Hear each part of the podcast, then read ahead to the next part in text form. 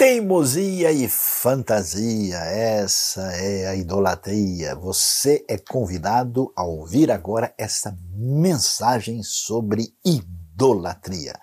Não se esqueça, esteja ligado na IBNU, inscreva-se aqui no canal, aperte o sininho, o joinha e multiplique para os seus amigos. Seja você também IBNU.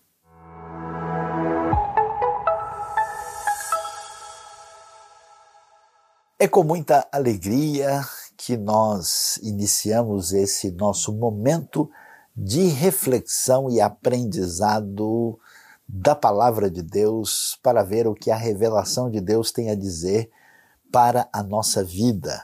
E falando hoje sobre o que as Escrituras nos trazem, nós vamos refletir sobre um tema muito importante, valioso e determinante para a nossa vida nas Escrituras, que tem a ver com teimosia e fantasia.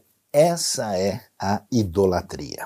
E para isso, nós vamos ver o Salmo de número 115, que é um salmo muito importante para entender esse tema das Escrituras. O que que nós temos no Salmo 115. Não a nós, Senhor, nenhuma glória para nós, mas sim ao teu nome, por teu amor e por tua fidelidade. Porque perguntam as nações onde está o Deus deles. O nosso Deus está nos céus e pode fazer tudo o que lhe agrada. Os ídolos deles, de prata e ouro, são feitos por mãos humanas. Têm boca, mas não podem falar olhos, mas não podem ver, têm ouvidos, mas não podem ouvir, nariz, mas não podem sentir cheiro, têm mãos, mas nada podem apalpar, pés, mas não podem andar e não emitem som algum com a garganta. Tornem-se como eles aqueles que os fazem e todos os que neles confiam. Esse texto nos apresenta um salmo que está na última parte do Saltério, que é dividido em cinco partes, e, e, na verdade o Salmo 115 está aí bem no meio de uma coletânea que vai do Salmo 113 até o 118, um famoso conjunto de poesia hebraica antiga chamado Pequeno Halel, ou até mesmo o Halel egípcio. Né?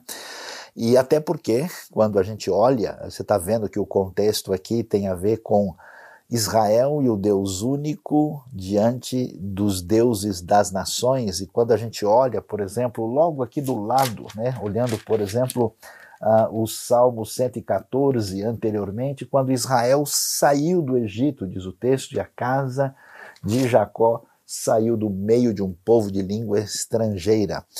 Por isso, esse conjunto de salmos era é, importante é, de ser recitado e cantado nas grandes festas, especialmente na Páscoa. Você vai se lembrar, Jesus está com os discípulos ali no Pessah, né, naquele momento especial, e a pergunta é o que é que eles estão cantando nessa celebração. Veja só, que o que faz parte desse momento de uh, celebração especial, na época da Páscoa judaica, esses cânticos estavam presentes e, particularmente, aqui o Salmo de número 115 também. Entendendo isso, a gente então agora começa a refletir, né? Afinal de contas, que história é essa, né? Por que, que a idolatria é sempre uma teimosia, né? Interessante como a crítica primeira e fundamental da idolatria a gente vê na aliança que Deus faz com Israel, dizendo lá em Êxodo 20, verso 3 e 4, que eles não podem ter outros deuses além do Senhor. Né? Literalmente, é essa a, palavra, mas com o sentido de que vocês não devem fazer outros deuses para serem meus rivais, para tentar fazê-los é, entrar em competição comigo.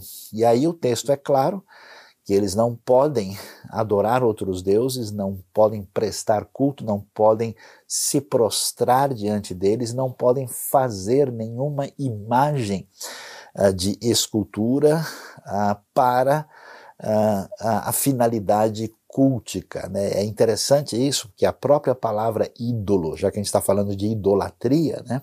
latria tem a ver com adorar, com servir, com cultuar, e ídolo tem a ver com imagem. Né? E essa ideia ela é nitidamente proibida no texto bíblico, uh, e durante toda a história bíblica você vê o problema da idolatria como algo recorrente. Né? Você vê essa essa teimosia em ir atrás dos ídolos falsos que são reprovados por Deus.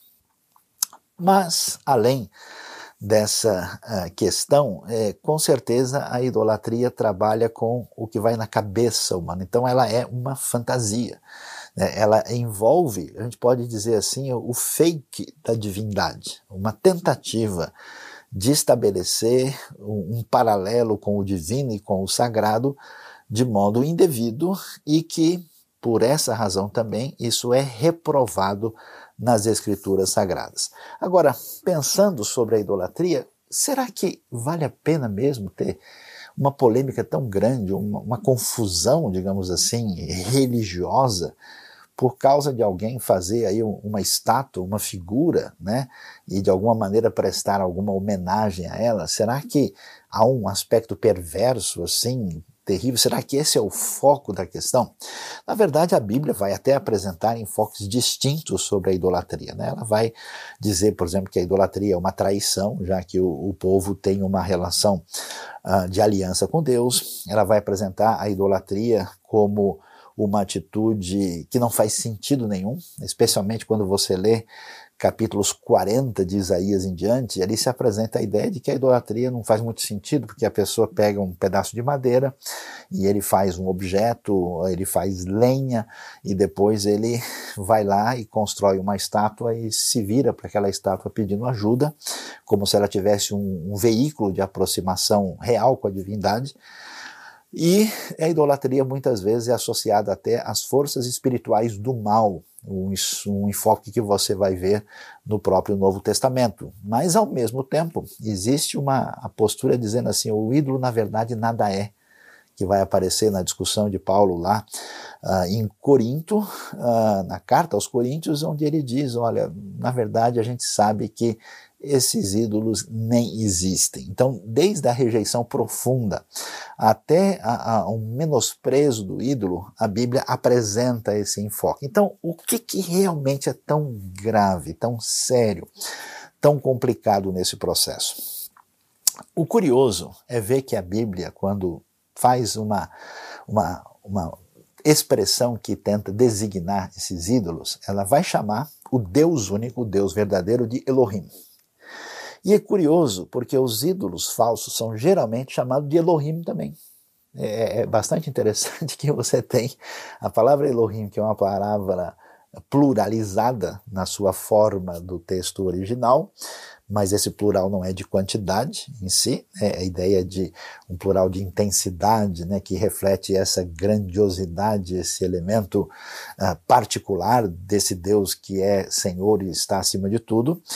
Mas ao, ao, descrever os deuses falsos, chama também de Elohim. Inclusive a expressão comum é Elohim Acherim, que é proibido lá no livro de Êxodo, mostrando para a gente que essas divindades ditas que existem por aí são uma espécie de tentativa de imitação daquele Deus verdadeiro, há uma espécie de conexão entre as duas coisas. Entendendo isso, a gente deve pensar que qual que é o foco complicado, sério que existe no ambiente que, onde existe a idolatria. Podemos dizer que o primeiro problema da idolatria é, é perder o foco daquilo que é real, que é verdadeiro, que de fato tem a ver com a, a realidade que existe um Deus único, Senhor de todo o universo, Senhor da história, que está além do nosso entendimento, além do nosso controle, e uma expressão que vai aparecer com força aqui no Salmo 115, que esse Deus está nos céus, no sentido de se enfatizar a sua transcendência. Isso significa uh, que toda fonte de vida, toda fonte de energia, toda fonte que envolve aquilo que nós encontramos à nossa volta vem desse Deus único. E o problema dessa, da idolatria é exatamente não aceitar ou de alguma forma obliterar, impedir esse conhecimento de Deus, essa é a reprovação que você vê, por exemplo, em Romanos capítulo 1, uh, e tentar encontrar nesse reflexo fugidio e distante dessa realidade divina naquilo que faz parte da sua criação. Então, assim, você mais ou menos pega água de cano velho enferrujado e despreza a fonte de onde vem a água limpa, a água primeira. Você prefere né, o reflexo aí cheio de penumbra e absolutamente é, inadequado, uh, sombrio, em vez de ter acesso à luz maior e essencial. Então, nesse sentido, a idolatria uh, de fato é descrita como uma espécie de tolice, porque ela representa um afastamento do que é essencial e perder, vamos dizer, o elemento mais importante de tudo que é estar conectado com aquele que é a fonte da vida, da bênção e de tudo que há. Mas além disso, um outro elemento assim fundamental nesse processo é que o mundo dos ídolos se torna um mundo muito complicado, burocrático, difícil e muito confuso. Por isso, é, é interessante a gente observar que a grande crise do mundo que adorava vários deuses é estar perdido e não saber o que fazer. Porque no pensamento bíblico, quando a Bíblia diz que Deus é um, toda a experiência, toda a realidade à nossa volta, todos os elementos que envolvem os aspectos internos da nossa psicologia, em última instância se resolvem debaixo de uma única referência que é o Deus único. No mundo idólatra, isso é uma confusão, porque a pessoa, por exemplo, sabe que em cada lugar tem um Deus diferente, esse Deus eh, tem uma atitude X, esse exige, uma coisa, o outro exige outra coisa, de modo que o mundo ah, idólatra é um mundo de polêmicas e rivalidades entre mini-divindades que disputam espaço e estão ligados a aspectos diferentes numa espécie de luta entre si. Por isso que você tem a famosa guerra dos deuses, né? Esse conflito da mitologia pagã, quando um deus corre atrás do outro, vai lá e briga e mata um e surge outro, é uma coisa assim muito curiosa. Esse mundo que se traduz numa psicologia imperfeita da realidade humana a partir dessa fantasia marcada por esse universo fragmentado. Então, nesse sentido, a gente começa a ver que os elementos ligados à idolatria são muito mais complicados do que a gente possa imaginar. Então, nesse salmo, vendo a revelação do Deus único entre as nações, no contraste de Israel com o Egito, né, porque você sabe disso, né, que você tem o Deus único do povo escravizado e dominado, e a potência dominadora do mundo com vários deuses e que acaba sendo vencida pelo Deus que agora é celebrado especialmente né, quando se trata da época da celebração da libertação, da Páscoa, que, onde é o contexto litúrgico que esse salmo entra. Né, e provavelmente, como esse salmo ele é bem posterior, ele está no final, ele provavelmente foi organizado assim para entrar no saltério no momento em que o povo volta do exílio e tem a ver com essa época de restauração. Mas aí o que que surge aqui nesse salmo? Interessante, né? Ah, o ser humano vive na sua condi condição eh, de, de ser contingente, cuja referência maior eh, de reconhecimento, de tributação uh, em relação àquilo que atinge a sua vida, precisa necessariamente ser externalizada. Por isso que não tem ninguém nesse mundo que não apresente o mínimo desse elemento látrico, né? Essa questão da veneração, uh, eu diria até mais, né? Dessa capacidade de você é, maravilhar-se, de expressar elementos intensos que vêm do fundo do ser para fora de si mesmo. Esse aspecto extraordinário está é, ligado com aquilo que nos mostra um encontro assim, né, tanto do elemento artístico que tenta né, resgatar, né, uma imagem do belo, do sublime, daquilo que é inominável, aquilo que realmente entra quase que no intraduzível, juntamente com a expressão do encontro com o sagrado, que é a experiência de fé. E o que, que acontece quando alguém entra no ambiente da idolatria você vê esse esfacelamento, essa fragilização dessa experiência assim que alguns estudiosos chamavam de um, de um encontro com o luminoso, um encontro com a realidade de uma plenitude que envolve né, a direção mais profunda que o coração do ser humano deseja alcançar. E, portanto, quando a gente chega aqui, a gente vê, não a nós, Senhor, nenhuma glória para nós, mas ao teu nome. Né? Deus, o inacessível, é reconhecido pelo seu nome. E olha que coisa, por quê? Porque esse Deus, que é Senhor, que é Deus único, é o Deus da nossa trajetória. É o Deus que agiu na história. Os ídolos não fizeram nada. Os ídolos têm lá a sua vida particular, com as suas histórias estranhas, e de vez em quando a gente conhece esses ídolos em função da localidade, da sua expressão icônica, mas não são deuses da história, não são deuses que mexem na trajetória humana de fato.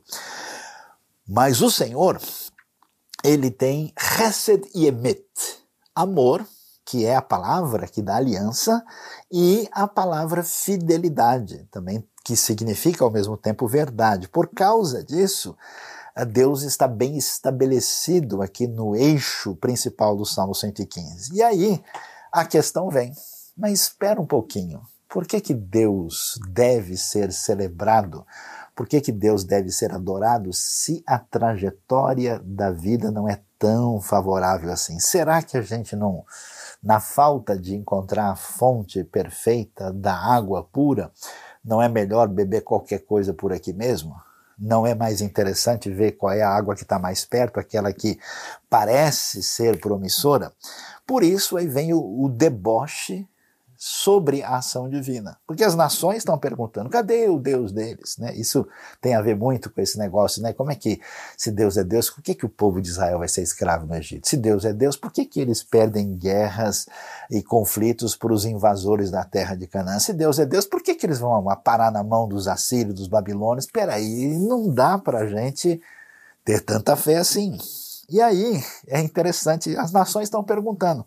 E a resposta é interessante, porque o nosso Deus está nos céus e pode fazer tudo o que lhe agrada. E aí nós temos esse elemento misterioso a respeito de Deus, em que Deus é inalcançável, Deus é inacessível, Deus é transcendente. Em resumo, a gente pode dizer o quê?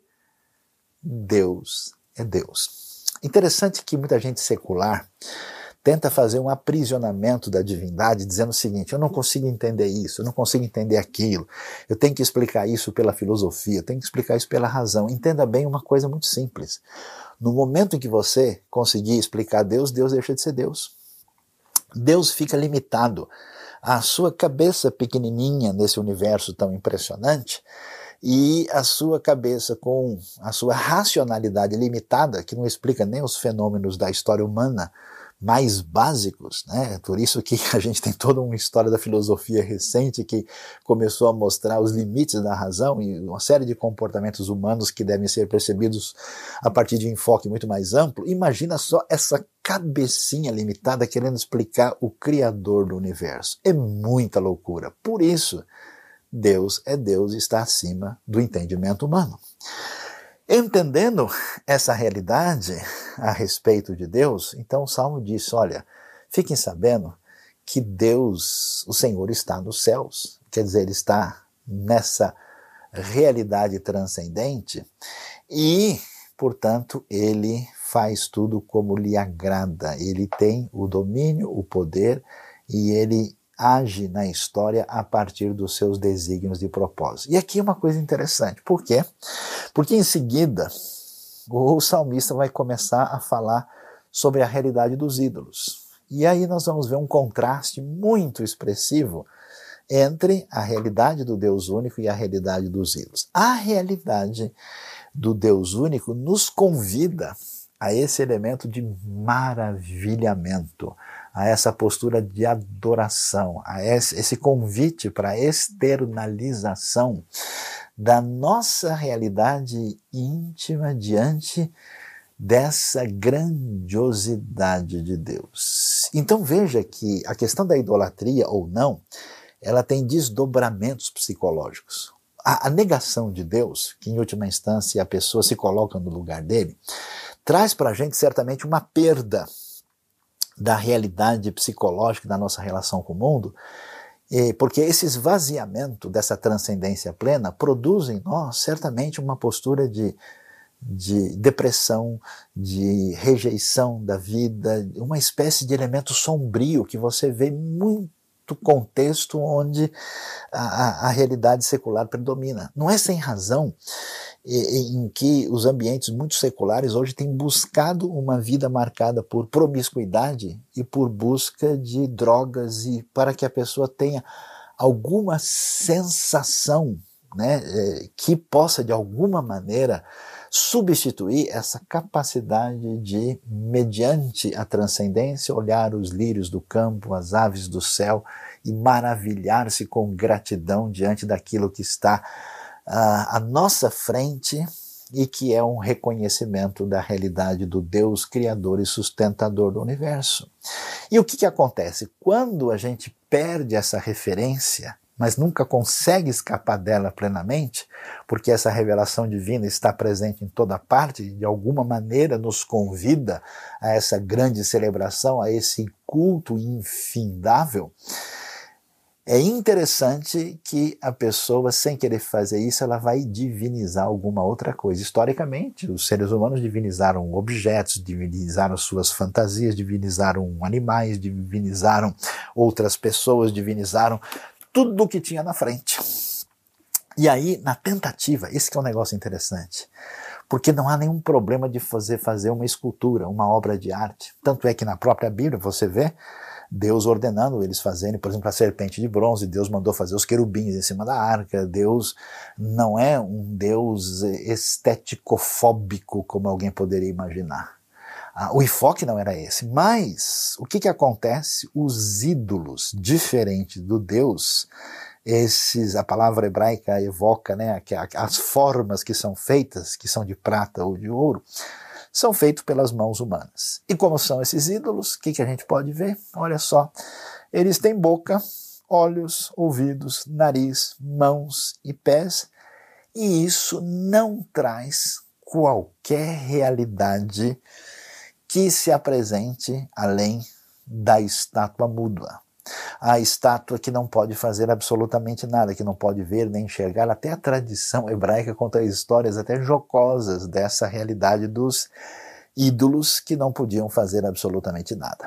E onde é que está o foco principal da questão? Olha lá o texto: tornem-se como eles aqueles que os fazem.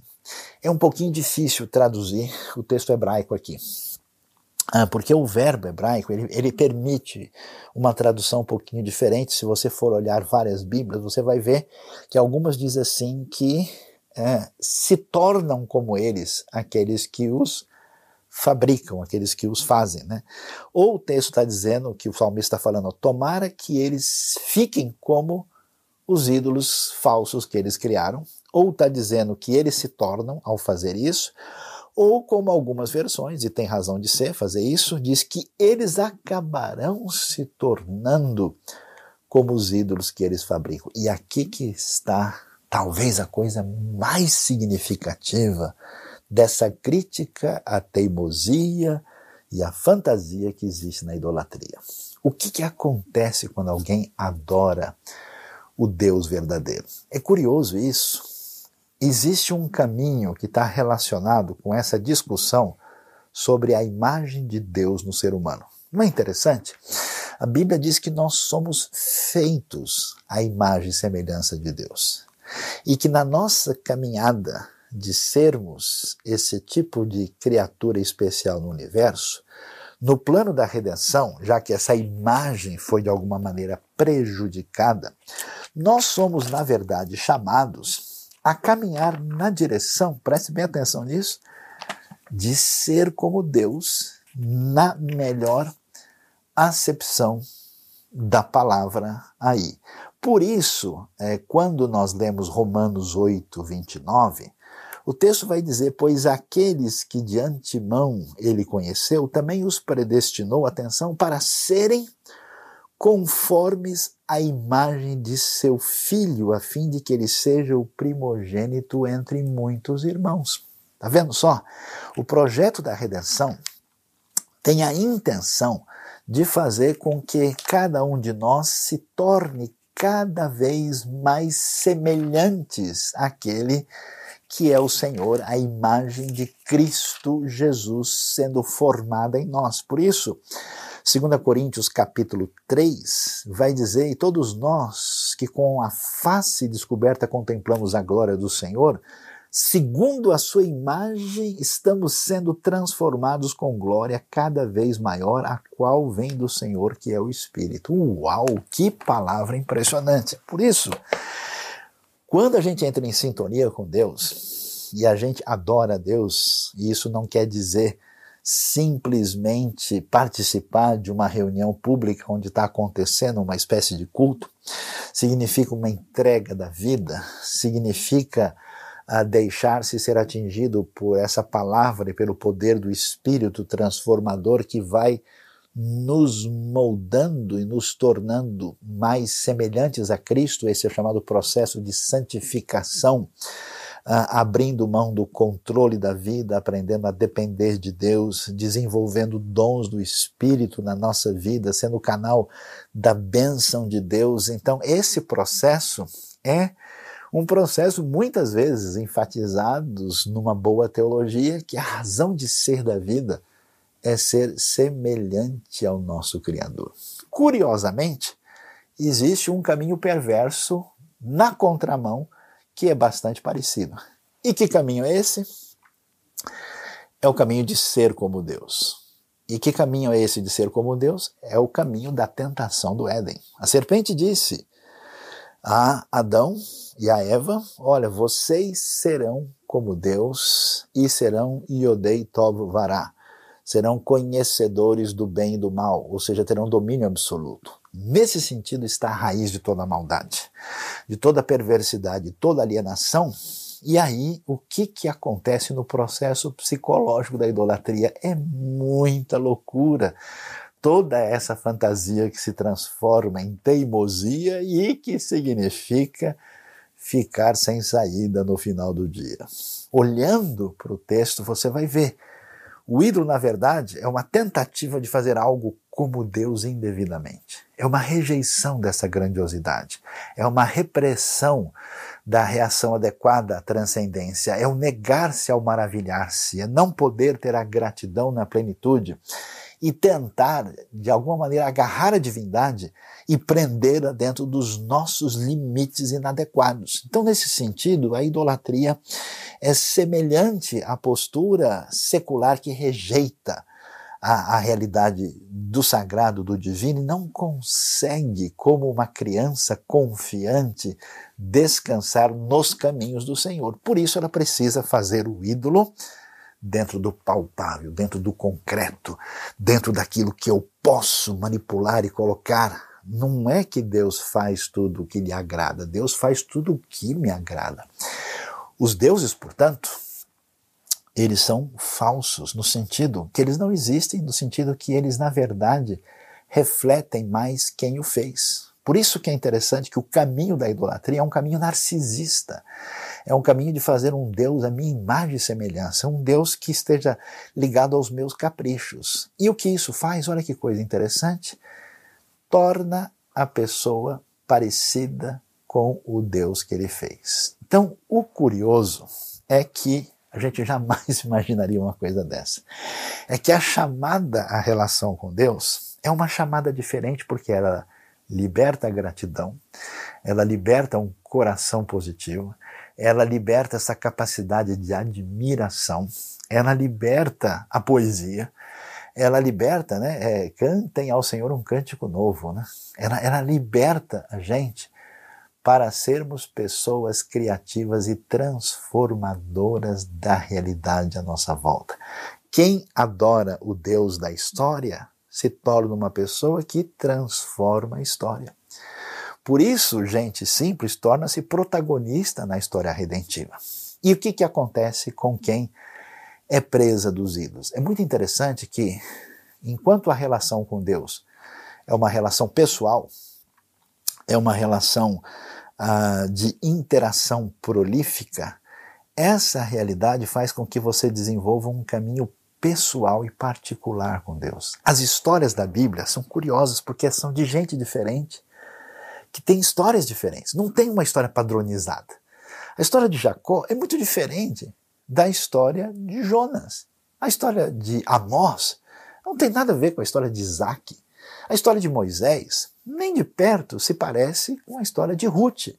Pessoas diferentes têm contato com o Deus grandioso, usufruem da sua graça, adoram a Deus e vivem uma vida que os torna protagonistas e modificadores da história para a produção daquilo que é caminho de bênção na vida dos seres humanos. Curiosamente, a idolatria aprisiona. Interessante como a idolatria massifica.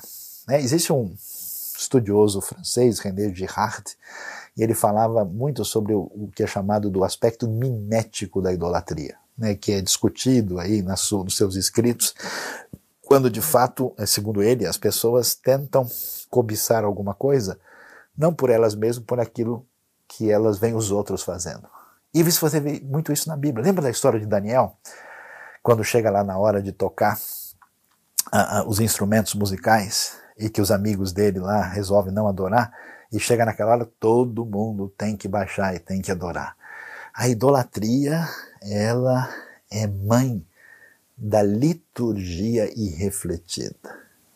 Idolatria significa não ter nenhum tipo de consciência real do que está acontecendo e repetir atitudes inadequadas, irrefletidas. Como disse Jesus na crítica ao paganismo, eles pensam que por muito falar serão ouvidos. Por isso, aí vem o grande problema para a gente. Será que as pessoas de fora da igreja realmente são os únicos que estão na idolatria? Provavelmente não.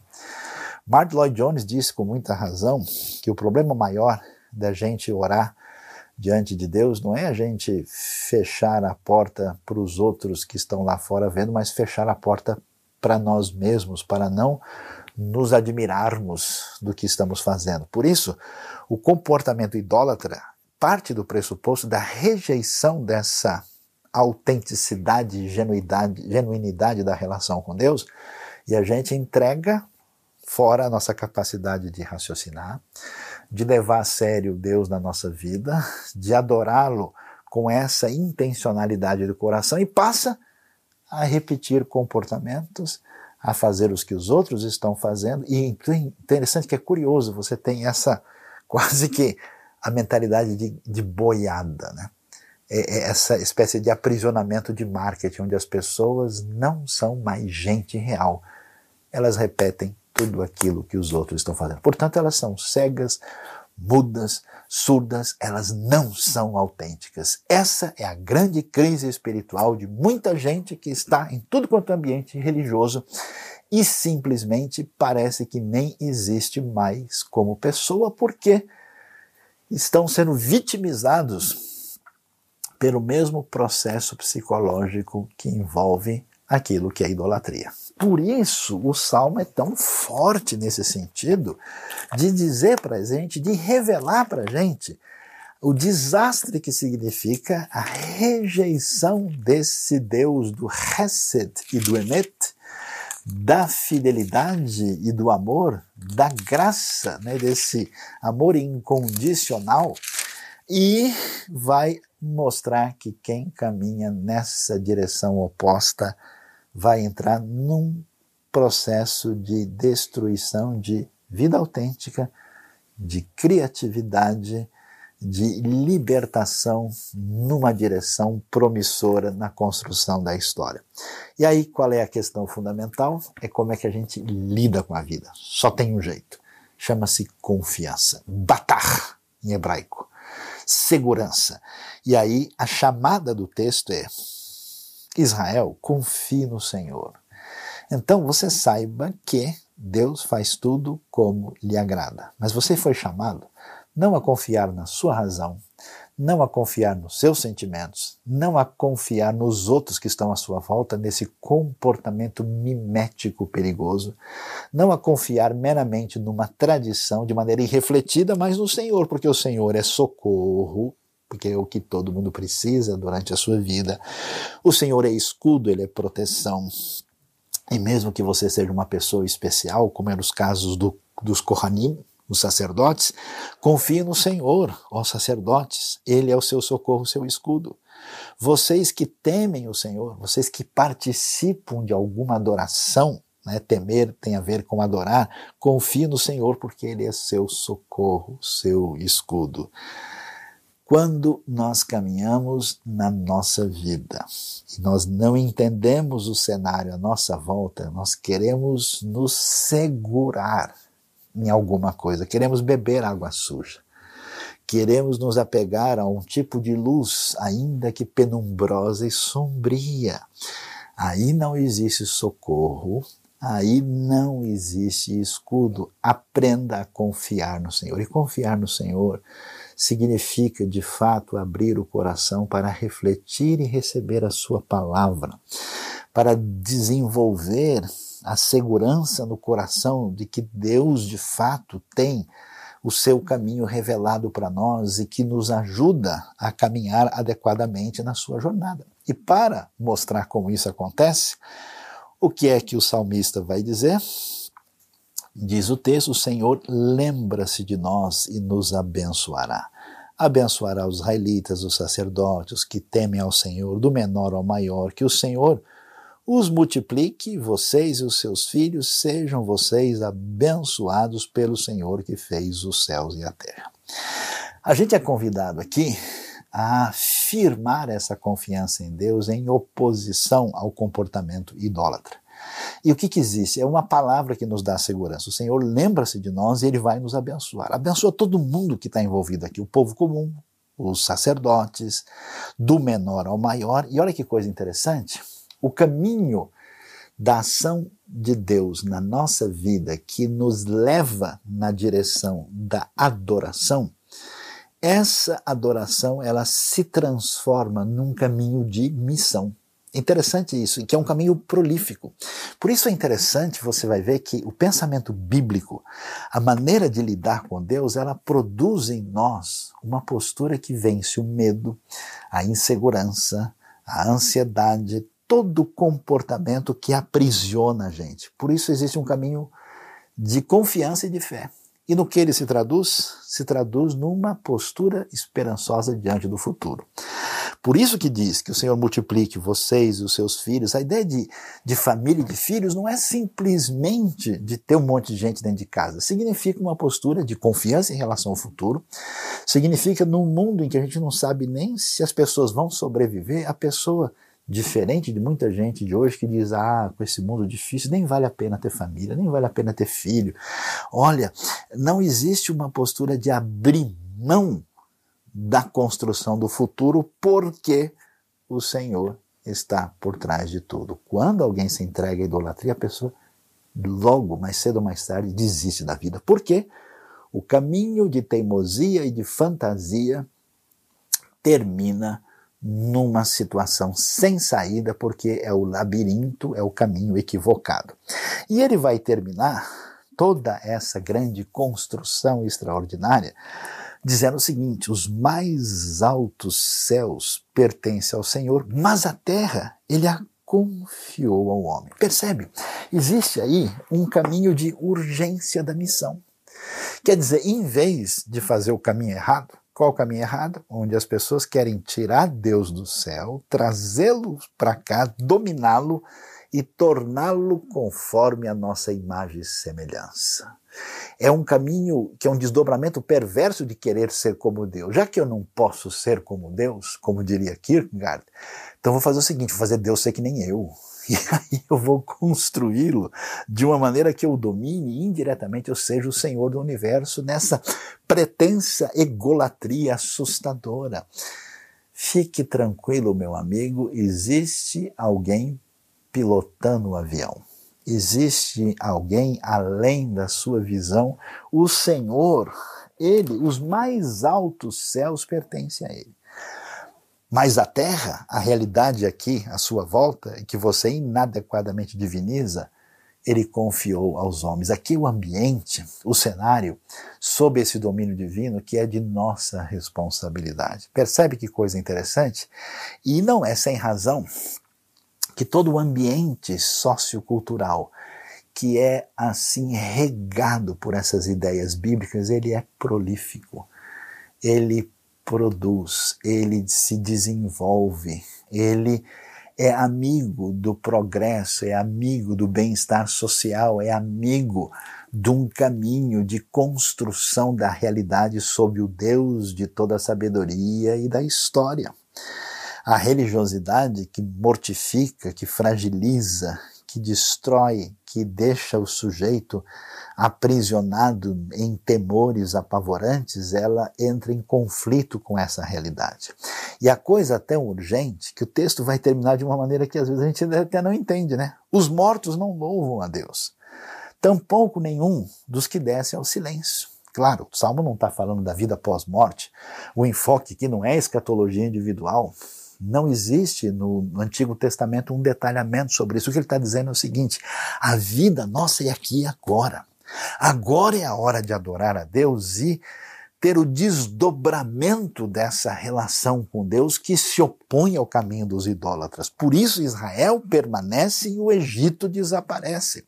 Por isso a história da redenção caminha por pessoas frágeis que vão reconhecer e receber a verdade sobre esse Deus, enquanto os poderosos que adoraram os deuses falsos serão sepultados junto com eles. Então, a nossa vida é aqui agora. Você tem diante de você o momento presente. Os que já foram não poderão participar dessa nossa adoração aqui. Estarão lá diante de Deus. Por isso, nós precisamos observar essa realidade quando a rejeição da idolatria e a devida adoração nos traz um senso de urgência e um caminho de missão. Por isso ele termina, mas nós, olha que beleza, o salmo extraordinário. Eu fico impressionado com a sabedoria, o detalhe, a força, o impacto e o ponto incisivo da palavra de Deus quando comunica a sua verdade. Ele vai dizer, mas nós bendiremos, palavra que quer dizer bendizer, abençoar, bendiremos o Senhor desde agora e para sempre. Quer dizer, a confiança e esperança de que esse culto é interminável. Nós temos aqui, né, uh, o bom lado, né, o bom lado aí da invasão do infinito no contexto do finito. A maldade maior que alguém pode fazer é tentar aprisionar o infinito no finito.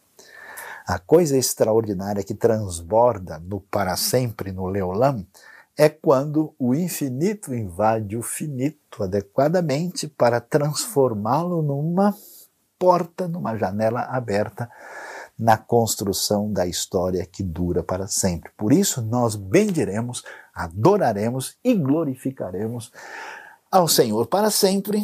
E o salmo termina dizendo: Aleluia. Então, nada de teimosia, nada de fantasia, pelo caminho da idolatria, mas sim aleluia ao Senhor da glória que chama e convida você para adoração, que se transforma em missão e nós vamos dizer bem alto: aleluia, aleluia, aleluia.